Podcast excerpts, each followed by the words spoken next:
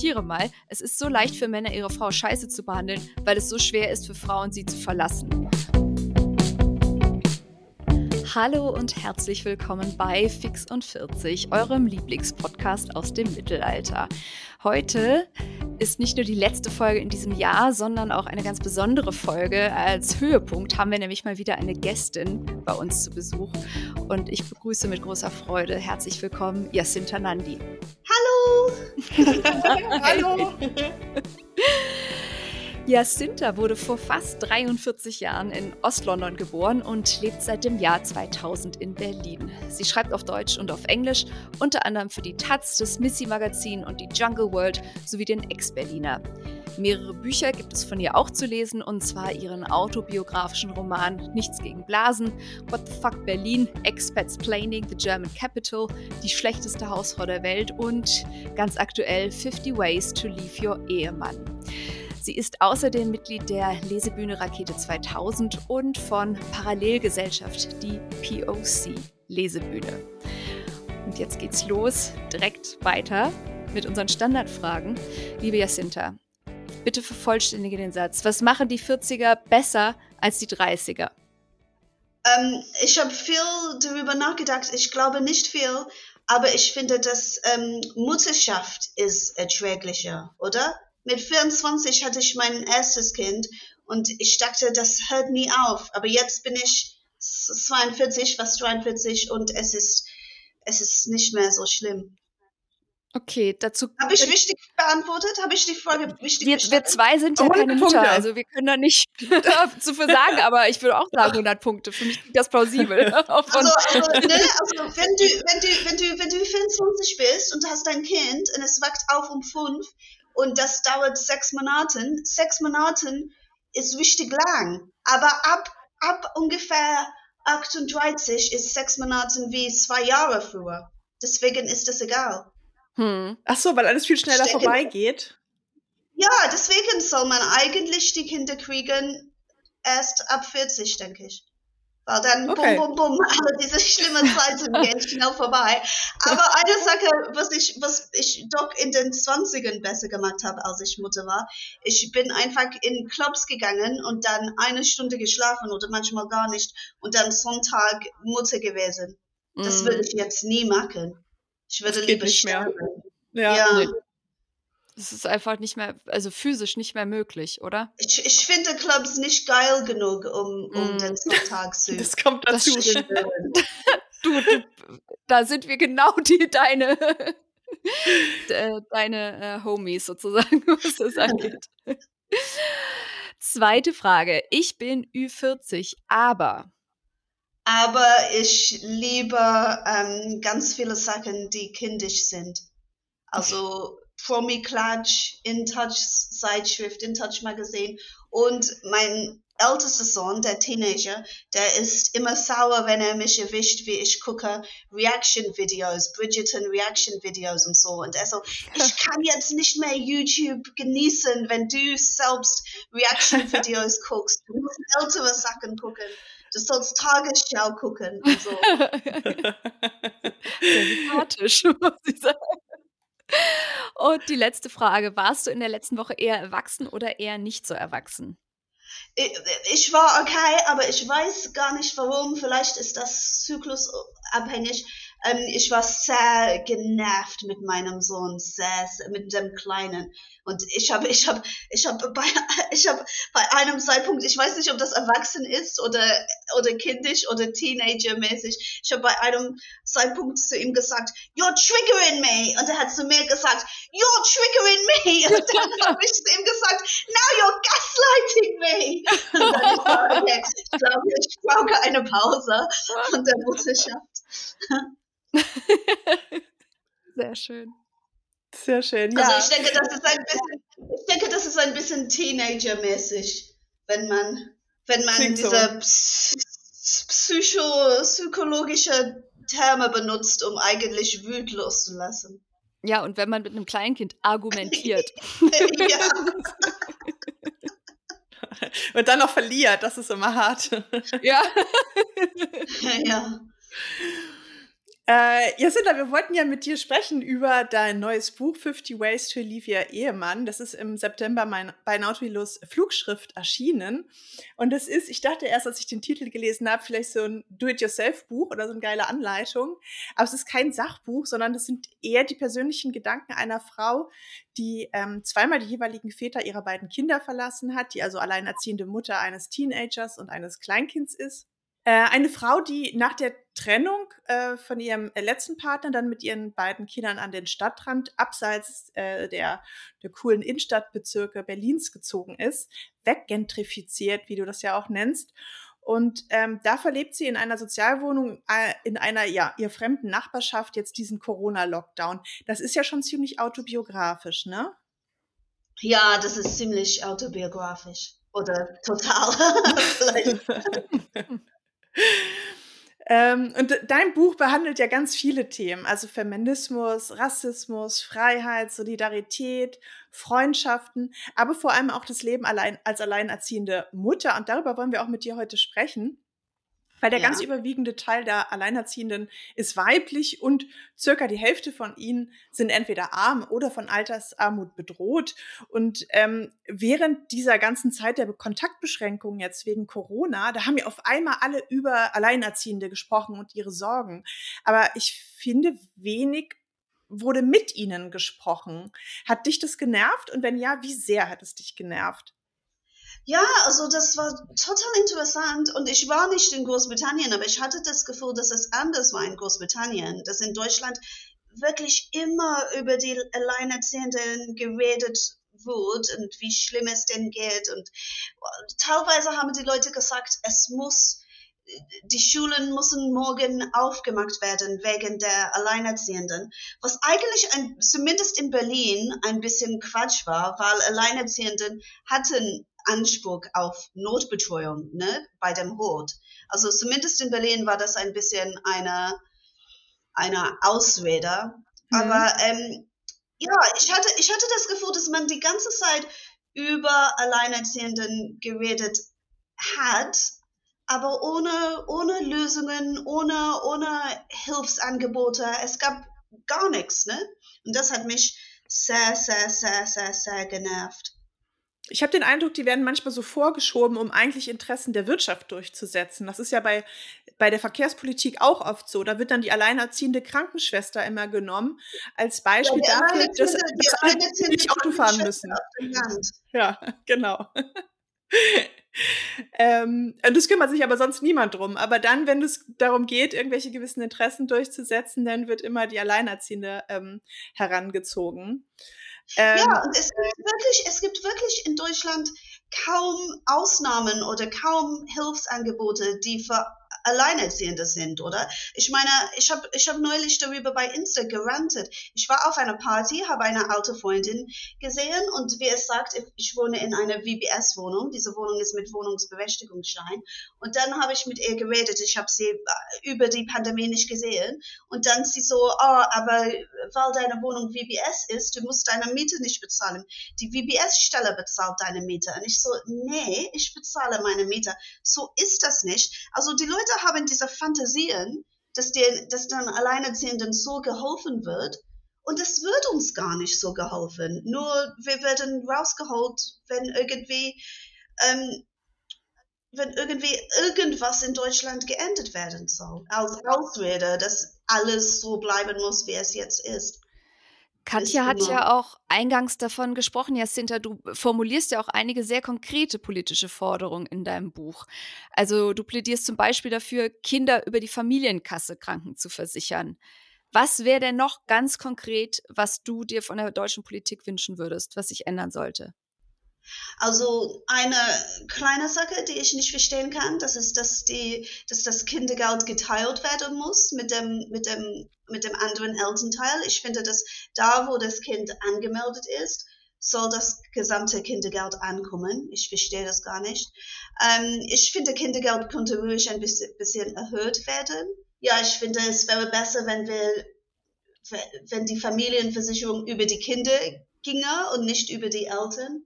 Ansonsten, es gibt auch Sachen in Deutschland, die gut funktionieren, ne? Soll, soll ich das sagen? Ja. ich, ich, finde, ich finde das gut, dieses System mit dem Kita-Gutschein und so. Das ist sehr gut, also in Berlin zumindest, dass man diese, diese Kita-Gutschein bekommt und dann kriegst du einen Kita-Platz, wenn du einen bekommst. Ne? Ja. Und ähm, das funktioniert ganz gut. Obwohl es nicht überall in Deutschland so ist. Ich wohne wirklich am Stadtrand. Ich kann Brandenburg von meinem Balkon aus sehen. Und dort zahlen sie voll viel für die Kita. Ja. ja. Weil die Eltern aus Brandenburg, die zu unserer Kita kommen, die müssen voll viel bezahlen. Ja, das ist also, natürlich, ja, krass, das zu wissen. Ähm, hat denn Corona die Situation für Alleinerziehende irgendwie verändert? Oder würdest du sagen, das hat es das hat eigentlich nichts weitergebracht, da die ganzen, das ganze Reden über Alleinerziehende. Ach so, ja, nein, es hat nichts geändert, oder? Es war nur bla bla bla. Es war mhm. wirklich nur bla bla bla, so falsche Mitleid, gefakte Mitleid. Nichts hat sich geändert. Was hat sich geändert? Gar nichts. Ich meine, äh, ne? Die Leute bei der, die Leute, die von Unterhaltsvorschusskasse ihre Unterhalt bekommen, die haben nicht mal diese Kindergeld erhöhen gesehen, weil das einfach von dem Unterhaltsvorschuss abgenommen wird. Es hat sich nichts geändert. Ich, ich war ein bisschen überrascht. Ich habe gedacht, als Lockdown war und die ganze Zeit die Leute weinen Krokodiltränen über uns, ich habe gedacht, dass die nachher ein bisschen über uns denken würde, aber sofort erklären sie die Pandemie für beendet und die Alleinerziehenden werden wieder unsichtbar. Ne? Ja. Also so erlebe ich das ja auch eigentlich, dass Alleinerziehende dann immer ja so ein bisschen ja bemitleidet werden und immer gesagt wird, ja, man muss ihnen mehr helfen. Aber du schreibst ja in deinem Buch auch, mir war das vorher nicht so bewusst, dass Single-Mütter oft auch auf so Vorurteile stoßen. Nämlich, dass sie jetzt, äh, was du eben auch gesagt hast, dass sie dann äh, WBS-Wohnungen gar keine Miete zahlen müssen oder dass sie vom Geld ihrer Ex-Partner leben. Und da gab es ja in Deutschland diese Unterhaltsrechtsreform 2008 wonach sich das ja total geändert hat und für Frauen, für viele Frauen sich die Situation, die finanzielle, nochmal verschlechtert hat. Aber wenn ich so lese, was du schreibst, dass es da immer noch diese Vorurteile gibt, dann scheint sich ja in den Köpfen der Menschen dann doch noch nicht so viel geändert zu haben. Ja, das ist krass, ne? Und ich finde, das ist ein bisschen ähnlich wie, wie man darüber redet, dass die Asylbewerber immer sofort eine Wohnung bekommen und äh, Geflüchtete kriegen sofort ein kostenloses Fernsehen von dem Jobcenter und so. Es ist eine Fantasie, die nichts mit der Realität zu tun hat. Ich glaube, für Geflüchtete ist es noch schlimmer als bei Alleinerziehenden, aber ich finde, das ist eine Realität, die nichts mit der das ist eine Myth Mythos, die nichts mit der Realität zu tun hat. Und ich finde, es ist auch eine Verdrehung der Sache, es ist eine Verdrehung der Tatsachen oder? Ja, ja. Und, und, und, ich finde das, ich finde es sehr krass und, und ich versuche, weil ich mitbekomme, wie viele Lügen verbreitet werden über Alleinerziehende, ich versuche wirklich jetzt nie mitzumachen, wenn jemand mir sagt, oh, ähm, As As Asylbewerber kriegen sofort ihre Wohnung bei dem Wohnungsamt. Ich glaube das alles nicht. Das sind alles nur urbane Legende in äh, urbane Legende, in der man die Leute, die die wenigsten Macht haben, irgendwie Macht vor, vor, produzieren auf die eine Macht, die sie nicht haben. Ich finde aber auch das entscheidende Argument, was du ja auch in deinem Buch da anführst, ist ja auch die Tatsache, nicht nur, dass wir glauben, dass es Alleinerziehende es so gut haben, weil es denen offensichtlich an nichts fehlt und die genug Geld vom Ex haben können, sondern das entscheidende Problem ist ja, dass es so leicht ist, ich zitiere mal, es ist so leicht für Männer, ihre Frau scheiße zu behandeln, weil es so schwer ist für Frauen, sie zu verlassen. Und das gilt ja insbesondere, wie du schreibst, für Frauen, die vom Armutsrisiko bedroht sind, weil eben die Alternative aus einer vielleicht gewalttätigen, vielleicht auch einfach nur unbefriedigenden Beziehung rauszugehen, für viele Frauen so wahnsinnig schwierig ist. Und eben vor allem für Frauen, die nicht finanziell auf eigenen Beinen stehen können. Ja, und da muss ich sagen, ich bin, ich bin mir ehrlich gesagt nicht so sicher, was meine Meinung dazu ist. Aber ich fürchte oder ich neige dazu zu denken, dass wenn Männer mit Geld ein bisschen mehr ähm, Unterhalt zahlen mussten, wenn die Frau ihn verlassen würden, vielleicht würden sie ein bisschen mehr helfen, wenn die zusammenleben. Das ist meine Befürchtung, meine meine Gedanke, meine, meine Frage. Ich bin mir nicht sicher, was ich denke. Ich bin nicht der Meinung, dass der Unterhalt in Deutschland sehr, sehr, sehr niedrig ist. Ich bin nicht der Meinung. Ich finde, dass ärmere Männer in Deutschland ein bisschen zu viel bezahlen und dass vielleicht reichere Männer ein bisschen zu wenig, ne? Mhm. Du meinst Kindesunterhalt, aber früher gab es ja auch noch Unterhalt für die ähm, Frau nach einer Scheidung, wenn die dann nicht gleich wieder arbeiten konnte oder wollte. Ja, und jetzt gibt es jetzt gibt es gar nicht mehr und ganz schnell muss eine Frau äh, Hartz IV werden. Ne? Äh, also das ist eigentlich ein bisschen eine carte blanche für, für einen Ehemann äh, seine Frau scheiße zu behandeln, oder? Und die tun immer so, also jetzt lästere ich über Männer, aber die tun immer so, als ob die Frauen faul sind und wollen nicht arbeiten und die wollten einen reichen Mann angeln, so dass sie zu Hause bleiben konnten und Yoga machen und Kaffee trinken und so. Aber eigentlich passt es den Männern ganz gut, dass eine Frau ähm, weniger arbeitet. Und hier in Berlin zumindest gibt es nicht viele Frauen, die gar nicht arbeiten, oder?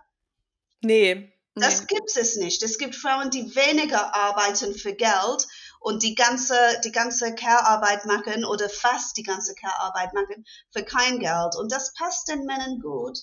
Und manchmal, manchmal werde ich richtig verbittert, wenn man hört von von einem perfekten Paar und die sind so lange zusammen und dann geht er weg mit einem 25-jährigen Rezeptionistin. Manchmal denke ich, ah, vielleicht ist das nicht so scheiße, wie es bei mir gelaufen ist. Zumindest habe ich nicht alles perfekt gemacht und dann trotzdem die Arschkarte gezogen nach 20 Jahren, 30 Jahren. Es wird ja dann auch immer oft, oder oft wird es ja dann Alleinerziehenden auch vorgeworfen, ähm, selbst schuld, wenn du gegangen bist, ja, und heutzutage werden Beziehungen so schnell weggeworfen und ähm, als, als wäre das irgendwie so ein Lifestyle-Projekt von Frauen, Single-Mutter zu sein. Und ähm, als wäre es nicht früher einfach gesellschaftlich und finanziell noch viel schwieriger gewesen, aus ja zum Teil auch gewalttätigen Beziehungen rauszukommen.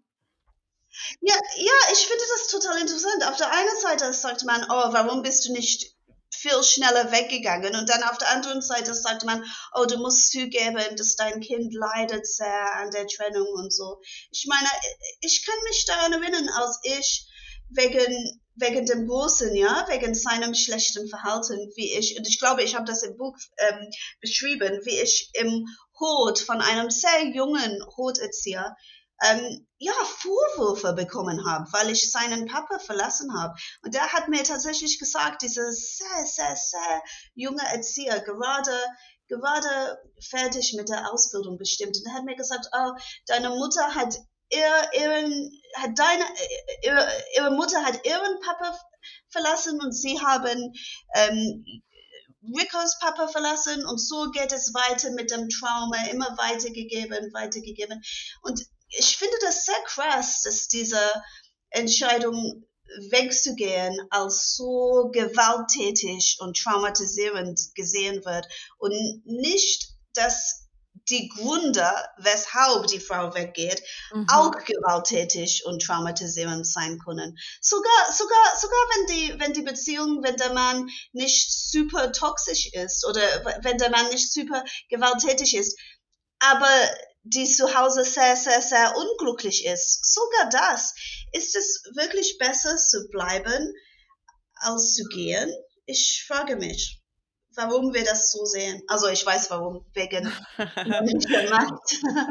Patriarchat. Auf jeden Fall am Ende sitzt dann, hat dann, äh, ist dann, es ist dann meistens die Frau, die mit Vorwürfen und Vorhaltung konfrontiert wird und weniger die Männer. Ja. Diejenige, die, die geht. Mhm. Das beschreibst du ja auch in anderen Zusammenhängen oft. Also, dass es überhaupt ganz grundsätzlich die Frauen sind, denen sozusagen ähm, ja nahegelegt wird, wenn angeblich, also aus der Sicht eines Erziehers, einer Erzieherin irgendwas äh, fehlt. Also ich kenne das auch von einer alleinerziehenden Freundin von mir, die sich immer anhören muss, dass das Kind irgendwie, also wenn, wenn dem Kind irgendwie ein Handschuh fehlt oder so, dann wird immer sie angerufen, gesagt, ja, warum fehlt der Handschuh? Dabei hat der Vater das Kind an dem Tag in den Kindergarten gebracht. Also, dass, dass der Vater auch für was verantwortlich sein könnte, wird da nie äh, sozusagen als äh, automatisch äh, überhaupt in Betracht gezogen. Nein, alles, alle, also ich will wirklich nicht zu sehr männerhassend klingen, aber wirklich alles, was die Väter machen, ist gut genug und alles, was die, nix, was die Mutter machen, ist jemals gut genug. So ist es in der Gesellschaft und das stimmt für Frauen in Partnerschaften und für Frauen, die alleine, alleine sind. Ehrlich gesagt, jetzt will ich was sagen und jetzt äh, sage ich was Positives. Ich denke, teilweise, wenn du eine, eine Alleinerziehende bist. Ich habe ich hab gerade, hab gerade ein bisschen das Gegenteil behauptet, aber jetzt sage ich was anderes. Teilweise ist es besser, wenn du alleinerziehend bist, weil wegen diesem Mitleid, wegen dieser überstrapazierte Alleinerziehende, wegen dieser Gedanken, ne? Teilweise kriegst du weniger Vorwürfe, wenn du alleinerziehend bist, als wenn du in einer Partnerschaft bist und, und dein Mann hat die Handschuhe vergessen. Oh, das ist ja interessant. Ich habe also von äh, alleinerziehenden Freundinnen schon das ein oder andere Mal gehört, dass sie gesagt haben, seitdem sie ihren Freund oder Mann oder Partner verlassen haben, haben sie eigentlich weniger Arbeit. Und das fand ja. ich eigentlich immer total traurig, die Vorstellung, dass du als Elternpaar also nicht nur nicht die, diese Care-Arbeit und Erziehungsarbeit teilst, sondern dass die Frau dann on top auch noch Care-Arbeit für den Mann leisten musste das ist ja, das ist ja, ja ein häufig anzutreffendes Phänomen und ziemlich gruselig.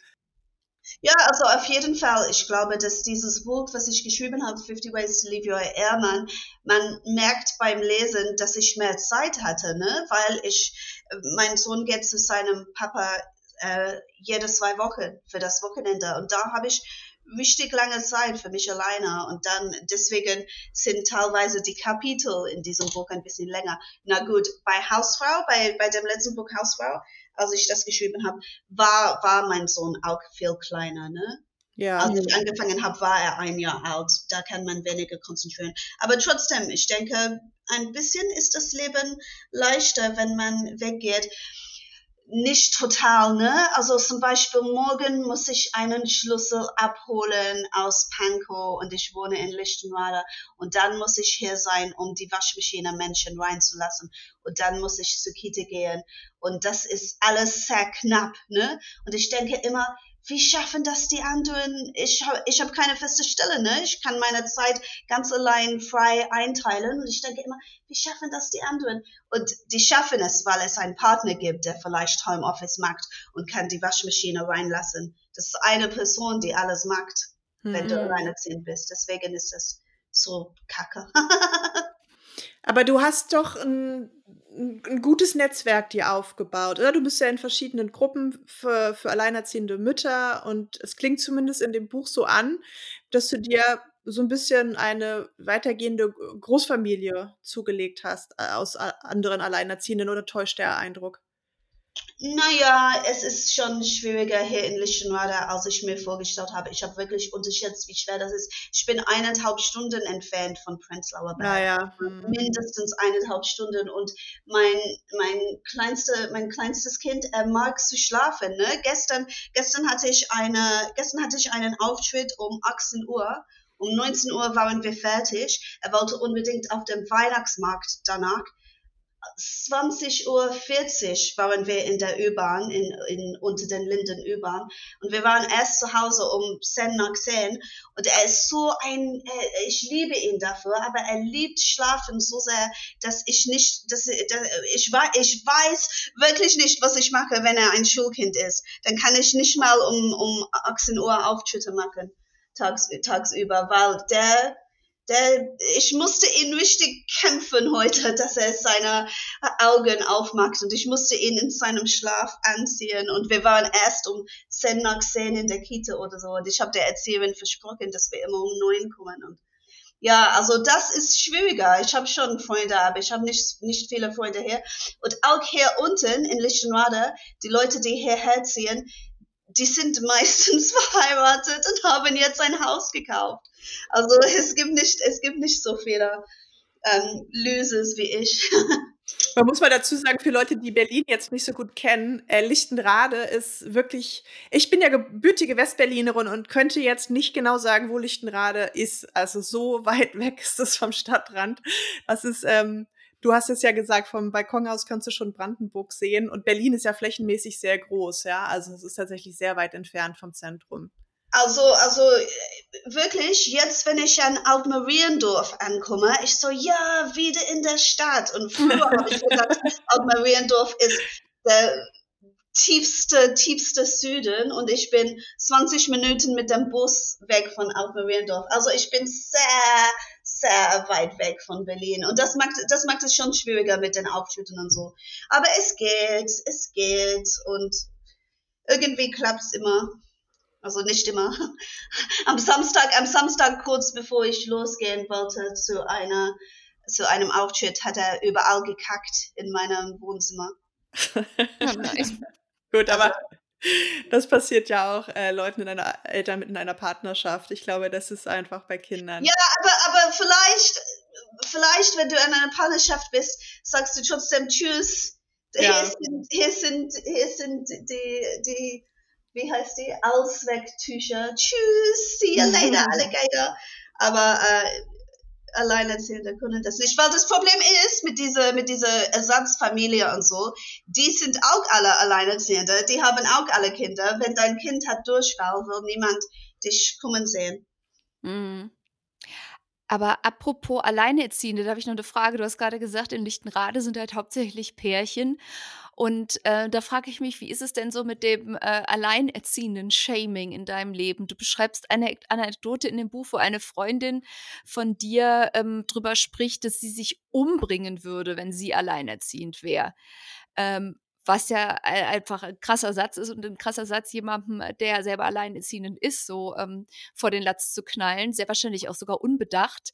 Ähm, wie gehst du mit solchen Situationen um? Also reagierst du dann darauf? Was, was macht das mit dir? Nein, ich ignoriere das alles. Ich ignoriere das alles. Okay. Sehr, sehr, sehr, sehr, sehr brav. Und ich muss sagen, ich, ich habe keinen, ich habe keinen Stolz, ne? Ich bin keine deutsche Frau mit Stolz. Ich habe eine deutsche Freundin, die ist alleinerziehende wie ich und die backt immer extra den besten Kuchen für, de, für das Frühstücksbuffet und sie sagt mir immer, ich will nicht, dass wir Alleinerziehenden den Leid tun und dass die sagen, oh, den Alleinerziehenden geht's so schlimm und sie macht richtig große Backaktionen und backt den besten Kuchen. Ich habe diesen Ehrgeiz nicht. Ich habe keinen Stolz, ich habe keinen Charme und die Erzieherin, ich weiß nicht, ob es deswegen ist, weil ich Alleinerziehende bin oder weil ich Engländerin bin. Aber die Gruppenleiterin von, von Lou's Gruppe, die immer so, wenn es Buffet gibt oder, oder Halloween Party oder egal was, sie immer so, du kannst was Gepacktes mitbringen. Du kannst einfach bei Lidl bisschen Muffins kaufen. Und dann, ne, die andere deutsche Mutter, die kochen was und ich bringe rein meine Muffins von Lidl. Das finde ich aber gut. Also das wird ja oft dann auch von Alleinerziehenden gesagt, dass sie das, diese zusätzliche Arbeit, die da alles noch zu stemmen ist, ähm, oftmals nicht, nicht schaffen, auch wenn sie dann noch berufstätig sind nebenbei und so. Dass darauf zu wenig Rücksicht genommen wird. Also eigentlich, das ist natürlich super, wenn dir dann irgendwie wieder der Druck genommen wird. Ja, aber ich denke, vielleicht ist es, es ist ein bisschen älter. Ich denke, vielleicht ist es nur, weil ich Engländerin bin und sie hat Angst, dass ich irgendwie Kuchen mit Minzsoße mache. aber, aber, aber, aber die lobt, die lobt mich tatsächlich nach dem Buffet oder so. Sie so, oh, die Muffins waren so ein Hit. Das hast du so gut ausgesucht. Ich so, oh, ja. Gar nicht nach ja, Essen geschmeckt. Wow. Ich finde, Jacinta, in deinem Buch geht es total viel um Freiheit, ne? Und ähm, da steht dieser Satz, die Frauen in Deutschland, die ihre Männer verlassen, müssen teuer zahlen für ihre Befreiung. Wie, wie frei würdest du sagen, sind Frauen heutzutage wirklich? Ich, ich, ich, ich weiß nicht, das ist so schwer zu sagen. Ne? Manchmal du guckst dein Leben an und du denkst, bin ich so viel anders als meine Mutter oder bin ich so viel anders als meine Oma? Aber dann auf der anderen Seite ist Quatsch. Ne? Auf, auf der anderen Seite mein Leben ist das Gegenteil von dem Leben meiner Großmutter, meiner britische Großmutter oder auch meiner indische Großmutter. Mein Leben ist in gewissen Hinsichten das Gegenteil von dem Leben meiner Mutter. Ein bisschen was haben wir schon geschafft. Ne? Ich weiß, das Buch, in dem Buch beschwere ich mich viel, aber die Wahrheit ist, wir haben ein bisschen was geschafft. Nur den Preis, den wir bezahlen, ist, dass wir alles alleine machen. Das ist einfach, das ist einfach die Wahrheit. Wir müssen einfach alles alleine machen. Das stimmt. Und ähm, da habe ich mich auch gefragt bei dem Thema Freiheit. Jetzt bist du ja freiberufliche Autorin. Ähm, ja. Und dann hast du natürlich dadurch mehr Freiheit. Ich bin auch freiberufliche Autorin, ich weiß, wovon ich spreche. Aber andererseits haben wir natürlich viel weniger finanzielle Sicherheit als jetzt Angestellte. Und das ist ja als, als Mutter vielleicht nochmal noch mal eine, eine größere Sache als äh, für mich, die ich keine Kinder habe. Ähm, machst du dir manchmal Sorgen oder gibt dir diese Freiheit auch im Beruf eher Sicherheit, weil du schon gelernt hast, irgendwie klarzukommen und dir zu helfen? Ich weiß nicht, ich finde die Frage ein bisschen schwierig zu beantworten, weil ich finde, dass ich so eine so eine Lebenskünstlerin, spontane Mensch bin, dass ich nie entschieden habe, freiberufliche äh, Autorin zu werden, sondern das ist irgendwie aus Versehen passiert. Ähm, bei mir so tatsächlich, wir haben manche Monaten voll wenig Geld und dann manche Monaten voll viel Geld aber eine Alleinerziehende in einer festen Stelle, ich weiß nicht, ob sie es so viel besser hätte als ich, weil ich hatte, als der große klein war, ich hatte eine feste Stelle. Und da war noch nicht Pandemie. Und die Chefs waren immer sauer auf mich wegen Krankheit, immer, immer, immer sauer auf mich. Die haben wirklich, die haben mein Leben, mein Leben zur Hölle gemacht. Und ich glaube, dass ähm, wie, wie viele, wie viele Krankentage kriegt man für ein Kind. Ich habe vergessen, wie viel. Ich glaube, es 20 oder so. Aber in dieser Pandemie-Zeiten, die sind schnell um. Also diese Sicherheit, diese Sicherheit, die eine Alleinerziehende in einer festen Stelle hat, ist vielleicht ein bisschen betrügerisch. Mhm. Hm. Natürlich, das Beste ist, du hast eine feste Stelle und du bist ein wirklich ähm, wichtiger Mensch und du kannst Homeoffice machen. Ne, das ist, das ist die beste Position für eine Alleinerziehende. Du bist, hast eine feste Stelle, aber nicht bei Kik oder so, sondern dein Chef lässt dich Homeoffice machen, irgendwie Büroarbeit. Du kannst das bei Homeoffice machen. Und ich äh, wollte wissen, wie ich damit klarkomme über Ängste wegen Altersarmut. Ja, auf jeden Fall. Meine Strategie ist, nie darüber nachdenken. alle ist nicht wie ich. Ich bin sicher, dass ich mit 60 einen Bestseller schreibe. Und in England alle so, wie ist deine, wie ist deine Pension? How's your pension? Ich so, rede nicht mit mir über Pensions. Ich schreibe mit 65 einen Bestseller und denke nie darüber nach. Vogelstrauß-Taktik. Kann ich, ja. kann ich gut nachvollziehen kennen wahrscheinlich die meisten, sonst würde das System ja gar nicht funktionieren. Also wenn du dir mal anguckst, die ähm, äh, die Rentenansprüche von alleinerziehenden Frauen, das, das, die, die würden ja, glaube ich, alle in Ohnmacht fallen, wenn sie ständig darüber nachdenken würden. Ich glaube, dass das ganze System nur dadurch aufrechterhalten wird, indem das weitgehend ignoriert wird. Ja, ja, also darüber mache ich mir keine Gedanken. Gut, dann, dann lassen wir uns das Thema jetzt auch schneller abwickeln.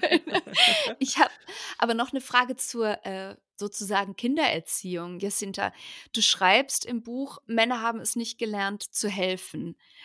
Wie bringst du das deinen Söhnen denn bei, zu helfen? Machst du irgendwas also besonders oder erziehst du sie einfach wie gute Menschen? Und ich, äh, ich versuche, dass die helfen im Haushalt mhm. und so. Aber das Problem ist, das ist die Wahrheit, dass man, die man nie zugeben soll. Das Problem ist, ja, dass wenn Kinder im Haushalt helfen, ist es eigentlich gar nicht hilfreich, sondern die machen mhm. viel mehr Arbeit. Und dann musst du alles fertig machen, was die kaputt gemacht haben, ne? Wenn die helfen mit Putzen oder Wischen oder sowas. Und das Problem ist, dass Alleinerziehende oder Mutter im Allgemeinen, aber besonders die Alleinerziehende, oft müde sind und die wollen einfach schnell den Boden wischen. Und dann deswegen sagen sie, guck mal YouTube und dann wischen sie schnell den Boden und das ist das Problem. Und man muss immer irgendwo die Energie herholen, um zu sagen, hilfst du mir, das Badezimmer zu putzen? Weil die Wahrheit ist, die Kinder putzen gerne. Besonders diese, diese, diese Sprühdosen. Wie heißt das? Diese Sprühflaschen mhm. von ja, Hygienreiniger und Glasreiniger. Mhm. Das lieben die. Die denken, die sind in einer Action-Movie und psch, psch, psch. Die Wahrheit ist, die helfen gerne, aber die traurige Wahrheit ist, dass ihre Hilfe nicht sehr hilfreich ist.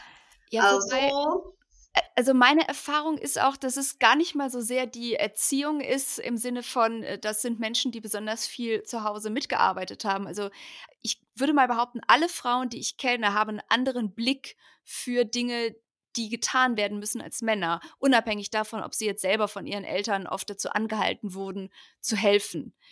Also Frauen sehen Dinge, die runtergefallen sind, sehen Staubmäuse, wohingegen Männer so denken, die können halt einfach irgendwo rumsitzen und der Müll um sie rum türmt sich auf und sie sehen es einfach nicht. Sie brauchen dann eine Frau, die sagt, hallo, Schatz, guck mal hier.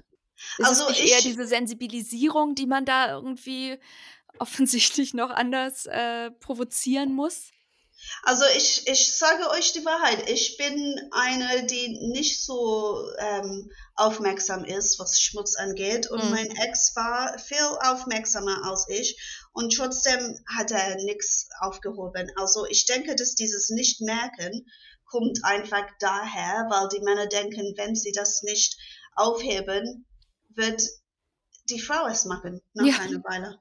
Aber abgesehen vom Haushalt, machst du dir das auch schon bewusst, dass du jetzt zwei zukünftige Männer erziehst? Ähm, ist das irgendwas, worüber du dir Gedanken machst oder blendest du das auch aus? Ach so, äh, ob ich versuche, feministisch zu erziehen, ja. Zum Beispiel. Ich, ich versuche feministisch zu erziehen und ein bisschen Gehirnwäsche zu machen.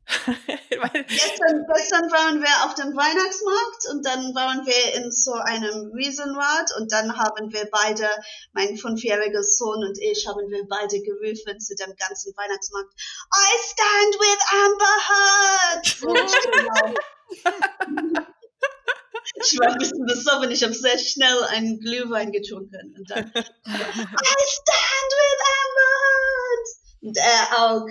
Aber also ich versuche ein bisschen feministisch zu erziehen. Nicht, nicht, nicht zu übertreiben, weil ich denke, ich denke, die müssen ihre eigene Meinungen und ihre eigene ähm, Weltblicke kriegen. Also zum mm. Beispiel mein kleinster Sohn und ich finde es nicht gut und ich bin nicht damit einverstanden.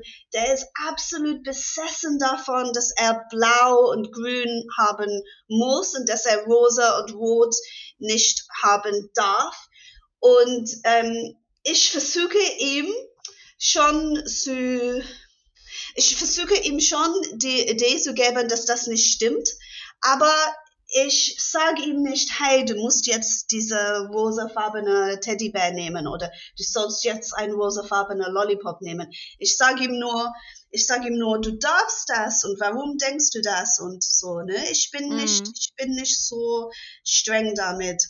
Und ähm, gestern, äh, nein, vorgestern waren wir beim Dönerladen und er hat ein Lollipop geschenkt bekommen.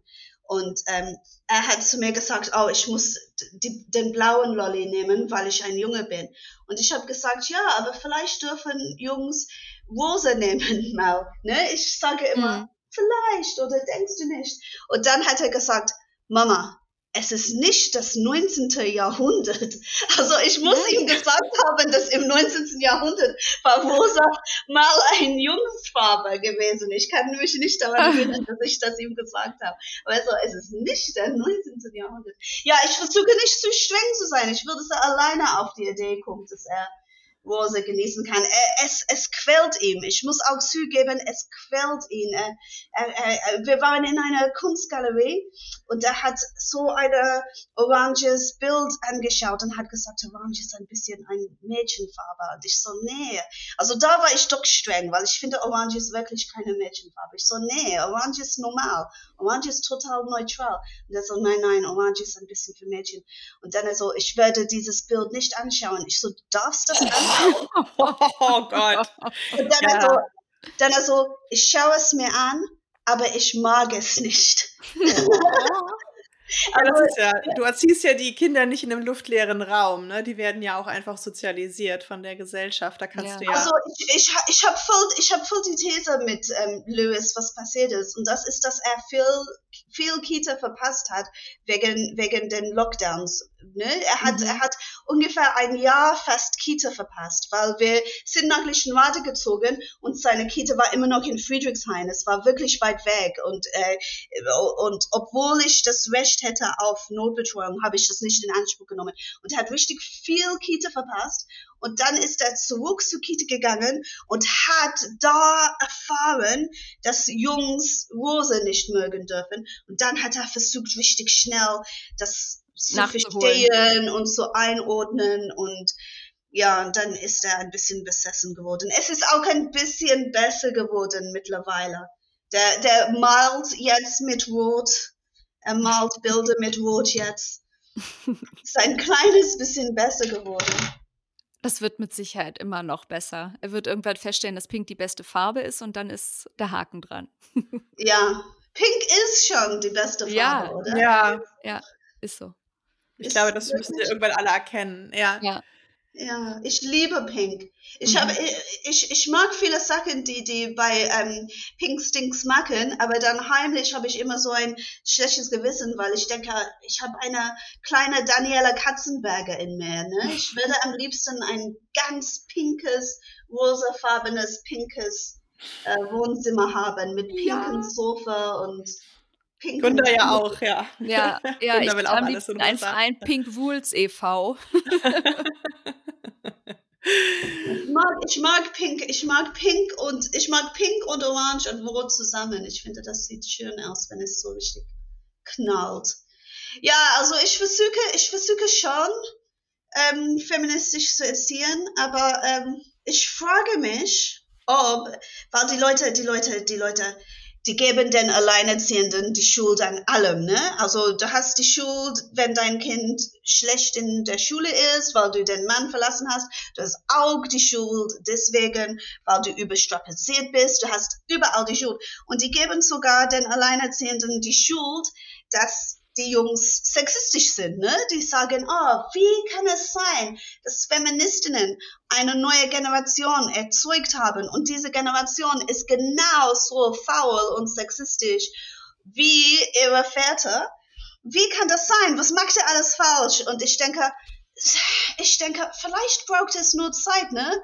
Vielleicht wird mein Sohn besser sein als sein Papa. Und vielleicht wird sein Sohn noch besser sein als er. Wir sind, wir sind wirklich die erste Generation, die erzogen worden ist von feministischen Muttern, oder? Ja, aber das, ähm, ich glaube, das, das glaube ich auch. Aber ich denke halt da auch immer, ähm, vielleicht hatten sie aber auch keine guten männlichen Vorbilder. Also was du sagst, da wird immer den Müttern die Schuld gegeben. Ja, aber du hast ihn ja erzogen, wo ich dann aber denke, ja, aber vielleicht hat ihm ein gutes äh, männliches Rollenbild gefehlt. Ja. Und die Männer, die dann verschwunden sind, die, ähm, ja, die, die leisten da ja auch ihren Beitrag. Also das finde ich auch wirklich fürchterlich, wie da immer nur die Mütter geblämt werden für alle, ja, für alle Probleme der Kinder. Ja, und ich habe auch überlegt, vielleicht ist es wirklich sehr feministisch, wenn man als feministischer Alleinerziehender einen männlichen Putzkraft einstellt, so dass mhm. die Jungs sehen, dass Männer putzen können. Aber dann habe ich gedacht, aber dann nimmt man Geld weg von von den ärmsten Frauen der Gesellschaft. Also ich weiß es nicht, was die Antwort ist. Aber vielleicht männliche Putzkraft. Das hat eine Freundin von mir gemacht, die alleinerziehend ist mit einer Tochter. Sie hatte ganz lange Zeit einen Putzmann bei sich dann zu Hause. oder, oder, oder ein Au-pair-Junge. Ich habe gedacht, Au-pair, aber ich habe kein extra Zimmer. Ich darf kein Au-pair-Junge haben. Muss auf dem Balkon schlafen. Ich glaube, das ist nicht Das so muss halt ein Mann ehrenamtlich machen. Ein Ehrenmann sollte ah, sonst ja, bei dir putzen. Stimmt. stimmt, ja, ja. Oder? Da wird ein Schuh draus, finde ich. Ja, da ist eigentlich recht. Ja, wir, wir können ja mal, wir können das ja mal ein bisschen forcieren, versuchen zu forcieren. du gespannt. schreibst doch auch alle Männer enteignen in deinem Buch, ne? Ah ja, enteignen, das wäre schön. Statt dort zu wohnen, die Männer enteignen und, und vielleicht wir geben denen ein paar Munzen als Taschengeld. Also, es ist sehr polemisch, aber es ist natürlich eigentlich ein sehr lustiges Buch und ich glaube, man ähm, äh, das äh, das, das wirkt jetzt so böse, aber es sind, glaube ich, tatsächlich irgendwie schöne Beobachtungen von dir. Ähm, ich habe es gerne gelesen, es ist super unterhaltsam, das Buch. Und ich fand es sehr bereichernd nach dieser ganzen Corona-Zeit, wo immer über Alleinerziehende gesprochen wurde, jetzt mal was von einer Alleinerziehenden zu lesen.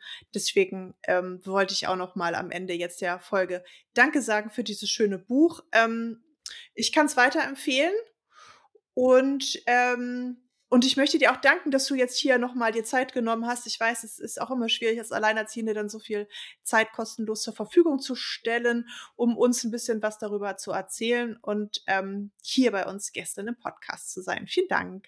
Vielen Dank. Danke dir, Jacinta. Schön, dass du da warst. Und äh, ja, Katja, wir verabschieden uns jetzt aus diesem Jahr. Die erste Staffel Fix und 40 ist zu Ende. Schön, dass ihr zugehört habt. Wenn ihr mehr von uns wollt, die nächste Folge ist wieder exklusiv. Ähm, die könnt ihr dann hören, wenn ihr ein Steady-Abo abschließt. Die gibt es schon ab 6 Euro im Monat. Alle Infos dazu auf www.fixund40.de. Und Katja, was verbleibt uns noch zu sagen? Guten Kommt Rutsch und bis ins neue Jahr. Guten Rutsch. bis zum nächsten Jahr. Tschüss. Tschüss. Das war Fix und 40 mit Gunda Windmüller und Katja Berlin. Danke, dass du uns zugehört hast. Diesen Podcast findest du auf Spotify, Apple Podcasts, Amazon und Google. Weitere Infos bekommst du auf unserer Webseite www.fixund40.de.